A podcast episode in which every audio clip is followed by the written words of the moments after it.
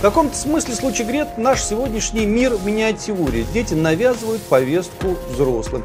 И повестка достаточно честная, как и все у детей.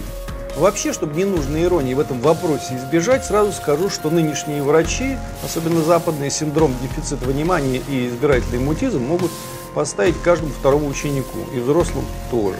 Если, к примеру, любого из вас зрителя вывести на трибуну ООН, то, думаю, треть из вас разучится разговаривать. Так что с девочками надо иной раз поаккуратнее. Девочка думает, что с ней дух предков разговаривает, а это не дух предков, а, скажем, секретарь Барака Обамы. Ну или еще кто-нибудь. Дети, если вы сами по себе участвуете в каком-то очередном хайпе, это вовсе не означает, что хайп этот не придумал кто-то до вас и для вас.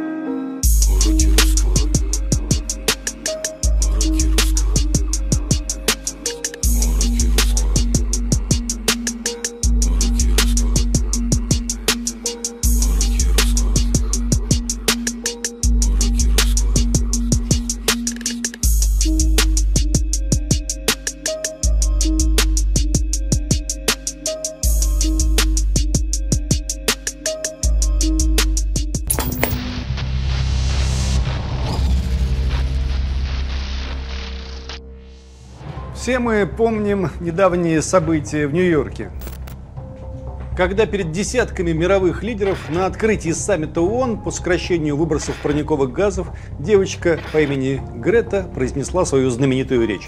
Меня не должно здесь быть. Я должна быть в школе в своей стране по ту сторону океана. Но вы обращаетесь к нам, молодым людям, за надеждой. Как вы смеете? Вы украли мои мечты, мое детство вашими пустыми заявлениями.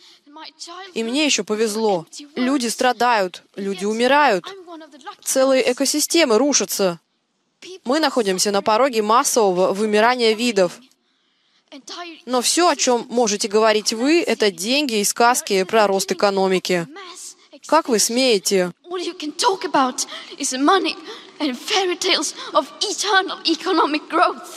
How dare you? Вкратце, кто такая 16-летняя Грета Тунберг и за что ее номинировали на Нобелевскую премию, так униженную уже до бесконечности?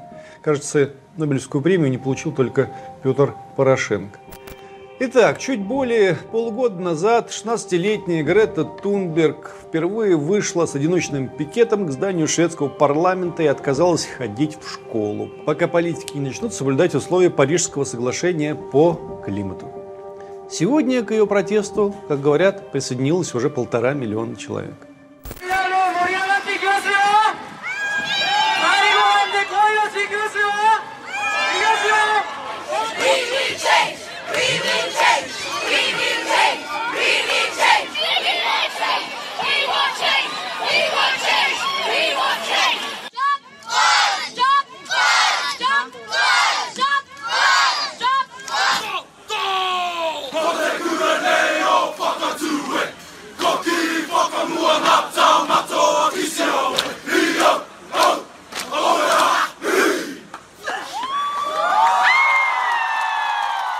Еще год назад Грета решила, что не будет ходить в школу до тех пор, пока политики не обратят внимание на проблему засухи и лесных пожаров в Швеции, вызванных глобальным потеплением. Тогда до парламентских выборов в стране оставалось около трех недель. Грета взяла самодельный плакат с лозунгом «Школьная забастовка за климат» и пачку распечатанных флаеров с коротким текстом, объясняющим, почему она просиживает школьные часы у здания Риксдага. Мы, дети, часто не слушаем, что велят нам делать взрослые. Мы поступаем как взрослые. Если вам, взрослым, наплевать на мое будущее, то наплевать и мне. Меня зовут Грета, и я учусь в девятом классе. И я отказываюсь ходить в школу до парламентских выборов в стране. В тот же день о девочке у Риксдага стали писать в социальных сетях. Концу недели к протесту присоединилось несколько десятков человек. 8 сентября сего года, за день до парламентских выборов в Швеции, Грета объявила, что не собирается останавливаться и анонсировала «Пятницы ради будущего», призвав всех желающих присоединиться к борьбе и проводить протестные акции у зданий парламента во всех странах. Идею поддержали молодые люди по всему миру, ну, как правило, в соцсетях. Фотки, хэштеги, то все. Она рассказывала, некоторые люди могут просто позволить вещам идти своим ходом, но не я. Особенно, если речь идет о вещах, которые беспокоят или печалят меня. Когда я была младше, учителя в школе показывали нам фильмы про пластик в океане, про то, что из-за глобального потепления полярные медведи голодают и так далее. Я плакала, когда это смотрела. Мои одноклассники тоже переживали, но когда фильм заканчивался, они могли спокойно заниматься своими делами. Я так не могу. Эти кадры просто застряли у меня в голове. Я, кстати, тоже, когда подобное вижу, злюсь и волнуюсь. Но у Греты все сложнее, потому что с 11 лет ее мучают депрессии. Девочка еще тогда перестала ходить в школу и общаться со сверстниками. Врачи диагностировали у Греты и ее младшей сестры Беаты синдром Аспергера. Это легкая, если так можно сказать, форма аутизма. А еще избирательный мутизм, который проявляется в том, что человек не всегда способен разговаривать, когда этого от него требует социальная ситуация. Вообще, чтобы ненужной иронии в этом вопросе избежать, сразу скажу, что нынешние врачи, особенно западные, синдром дефицита внимания и избирательный мутизм могут поставить каждому второму ученику, и взрослым тоже. Если, к примеру, любого из вас зрителей вывести на трибуну ООН, то, думаю, треть из вас разучится разговаривать временно хотя бы. А она-то вон умеет. Так что не будем над девочкой издеваться ни к чему. Всем нормальным людям должно быть жалко медведей и прочих зверушек. Протест Греты оказался деятельным. Она отказалась от мяса, перестала покупать ненужные вещи и летать на самолетах. Более того, она и на свою семью повлияла, на папу с мамой. Тунберги установили в доме солнечные батареи, стали выращивать овощи на приусадебном участке и передвигаться на велосипедах. Мама Греты, известная оперная певица Малена Эрнман, по просьбе дочери перестала летать на самолетах и начала передвигаться только на поездах. В каком-то смысле случай Грет наш сегодняшний мир в миниатюре. Дети навязывают повестку взрослым. И повестка достаточно честная, как и все у детей. Грета сама признается, моя особенность позволяет мне мыслить нестандартно и смотреть на мир категорично, видеть его в черно-белой гамме. Вопрос только в том, насколько она разумна, эта черно-белая повестка. И спрятаны ли за этим детским протестом какие-то циничные взрослые, решающие свои собственные сугубо взрослые дела. Я, может быть, вас разочарую, но я не разделяю общих восторгов по поводу выступления Греты Тунберг. Вы знаете, то, что молодые люди, подростки, обращают внимание на острые проблемы сегодняшнего дня, в том числе на проблемы экологии, это правильно и это очень хорошо. И их, безусловно, нужно поддержать. Но когда детей и подростков кто-то использует в своих интересах, это достойны только осуждения.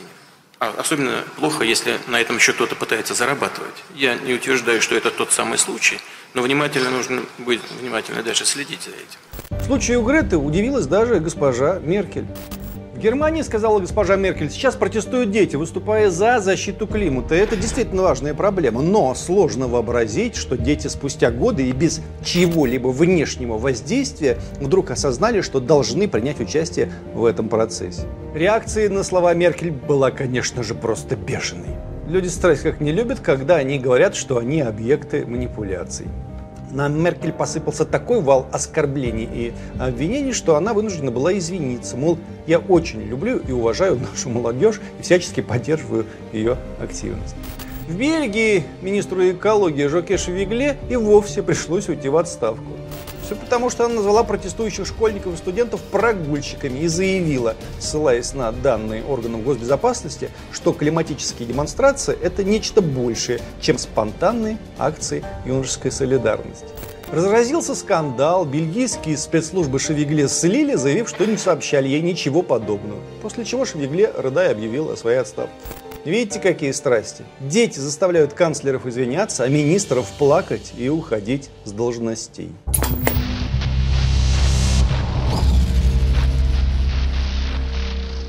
Грета планирует бастовать до тех пор, пока правительство Швеции не примет необходимых мер по нормализации температуры на планете. Улучшить экологическую ситуацию Тунберг предлагает сокращение выбросов углекислого газа на 15%. Журнал ID назвал Грету Тунберг голосом поколения. Time включил ее в список 100 самых влиятельных людей 2019 года. Букмекеры оценивают признание Греты человеком года по версии Time коэффициентом в 1,35, что означает очень и очень высокую вероятность события. Она с огромным отрывом обходит Трампа, папу Римского и Владимира Путина. Грета получила публичную поддержку экс-премьер-министра Великобритании Терезы Мэй, экс-президента США Барака Обамы, ну и огромного множества всяких прочих других персонажей. В основном так совпало из числа заклятых друзей России. В самой России, кстати, Грету поддерживают разнообразные лидеры оппозиции чаще всего. Самое время понять, каковы перспективы России в деле борьбы за экологию. Так совпало, что практически одновременно с выступлением Греты и в момент всей этой климатической всемирной истерики Россия ратифицировала Парижские соглашения по климату. Крайне неоднозначный документ, обязующий все страны принять самые жесткие меры в борьбе с глобальным потеплением. И вот первый результат. Еще 6 октября вице-премьер Российской Федерации по вопросам агропромышленного комплекса природных ресурсов и экологии Алексей Гордиев пообещал принять национальный план по адаптации экономики к Парижским соглашениям. Сами соглашения пересказывать не станем, и вы ничего не поймете, и мы сами ничего не понимаем. Но вкратце, главная угроза для Земли – глобальное потепление, так там сказано. Происходит оно в основном из-за выброса парниковых газов. Во-первых, из труб фабрик и автомобилей, а во-вторых, сельское хозяйство тут очень виновато. Поэтому выбросы стоит резко снизить. Здесь, правда, имеют свои незадачи. Например, если собрать всех коров планеты и сравнить их с автомобилями, то выяснится, что коровы в глобальном потеплении виноваты больше автомобилей, потому что создают больший парниковый эффект. Поэтому экоактивисты даже требуют запретить производство и продажу говядины и других видов мяса. Для нашей страны Парижские соглашения будут иметь двоякие последствия. Ведущие экспортные продукты России – нефть и газ – Против нефти, вернее выбросов от сжигания бензина и дизеля, как раз выступают экоактивисты. И, вероятно, потребление нефти на Западе из-за этого будет уменьшаться. То есть в этом смысле мы явно теряем доходы. Но у нас есть природный газ. Природный газ один из самых чистых и эффективных источников энергии. И Россия располагает крупнейшими его запасами на Земле. Вопрос только в том, сможем ли мы нарастить добычу газа и компенсировать вероятное падение продаж нефти. Сейчас Россия извлекает из недр примерно столько же природного газа, сколько на закате СССР – 600-650 миллиардов кубометров в год. Месторождения истощаются, а новые на арктическом шельфе. И арктический шельф мы пока не очень освоили, честно говоря. Поэтому в ближайшей перспективе Россия точно проиграет. Но нефть не единственное, на чем мы серьезно теряем в доходах. Грета и ее последователи воюют еще и с атомными электростанциями. Хотя те парниковых газов как раз не производят. Зато мировым лидером в экспорте АЭС, когда под ключ продается проект реактора, строительства и десятилетия последующего обслуживания, является как раз Россия. Зарубежный портфель заказов нашей корпорации Росатом 36 реакторов от Венгрии до Индии на сумму в 130 миллиардов долларов. Но даже и не это главное. Специалисты говорят, перевод российского хозяйства на новые рельсы в соответствии с новыми требованиями – это аномальные деньги. Для экоперестройки всей отечественной экономики понадобится сумма, сопоставимая с нашим ВВП. Это где-то 100 триллионов рублей. То есть санкциями, как обещал Обама, экономику России в клочья не разодрали. Но есть другие возможности с нами побороться экологические. В качестве утешения проблемы, конечно же, есть не только у нас. Ну и у немцев, к примеру, тоже.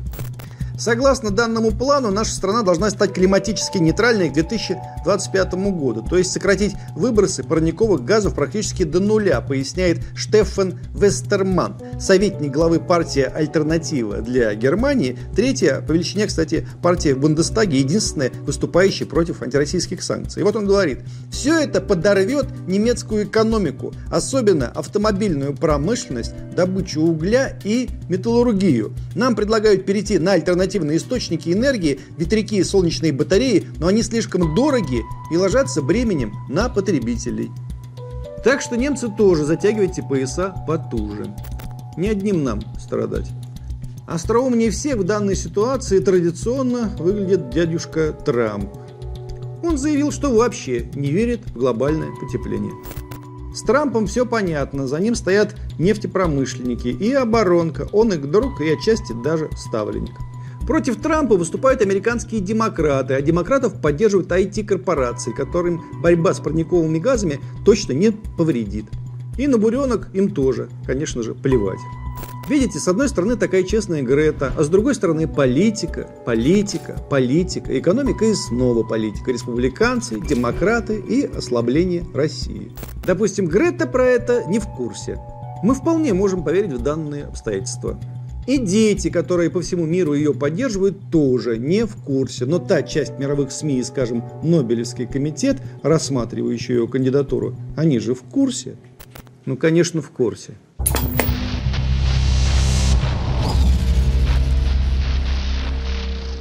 Политолог Михаил Фрибин поясняет.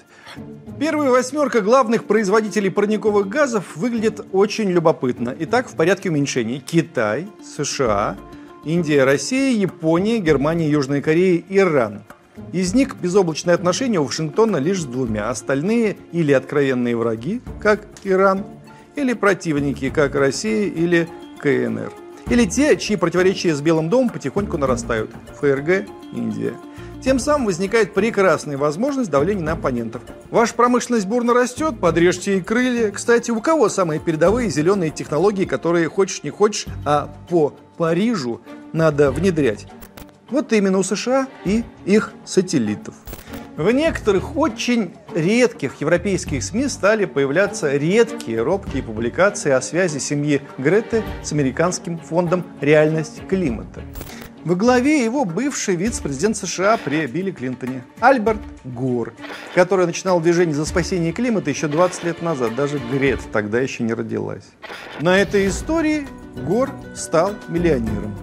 В 2003 году в Чикаго он основал так называемую карбоновую биржу, торговал квотами на выбор парниковых газов. Вполне официально торговал под крышей правительства США и ООН. Личное состояние Гора за 7 лет работы биржи возросло с 2 миллионов долларов до 100 миллионов долларов. Вы спросите, ну и при чем тут Грета?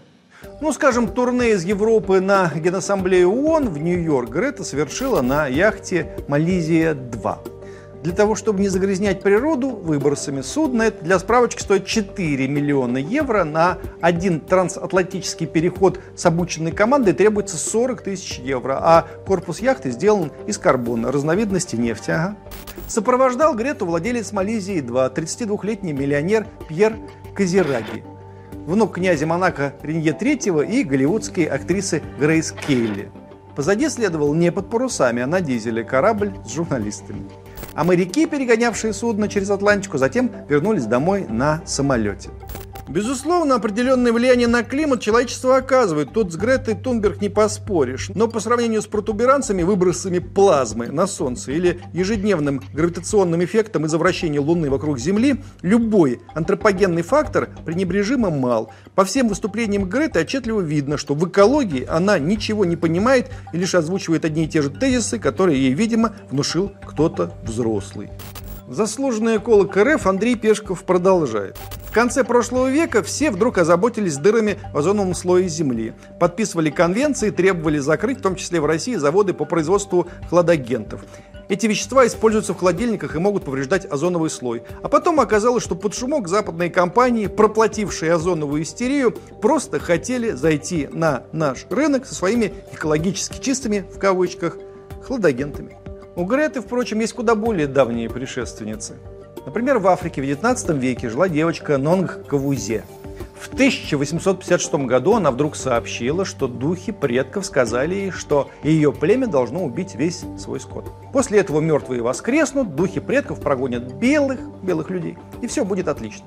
Племя послушалось девочки и убило свой скот. Но духи предков что-то никак не приходили. Тогда племя осознало, кто был виноват. Виноваты те соплеменники, которые еще не убили весь свой скот. И начали резать и убивать этих соплеменников. Короче, весь скот убили, посевы тоже запретили, друг друга покромсали, и три четверти племени ушло на тот свет. Видимо, спрашивать у духов предков, что они сделали не так. Так что с девочками надо иной раз поаккуратнее. Девочка думает, что с ней дух предков разговаривает, а это не дух предков, а, скажем, секретарь Барака Обамы. Ну или еще кто-нибудь.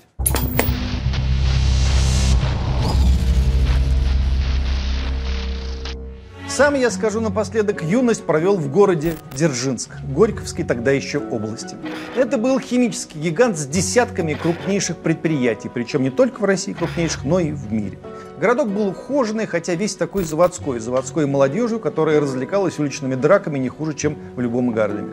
Однако обеспечение там было налажено очень хорошо. Город строился, рабочим выдавали бесплатные квартиры, система социальной защиты работала на ура. И, короче, некоторые мои левые симпатии, они, в числе прочего, и оттуда, родом, из Дзержинска.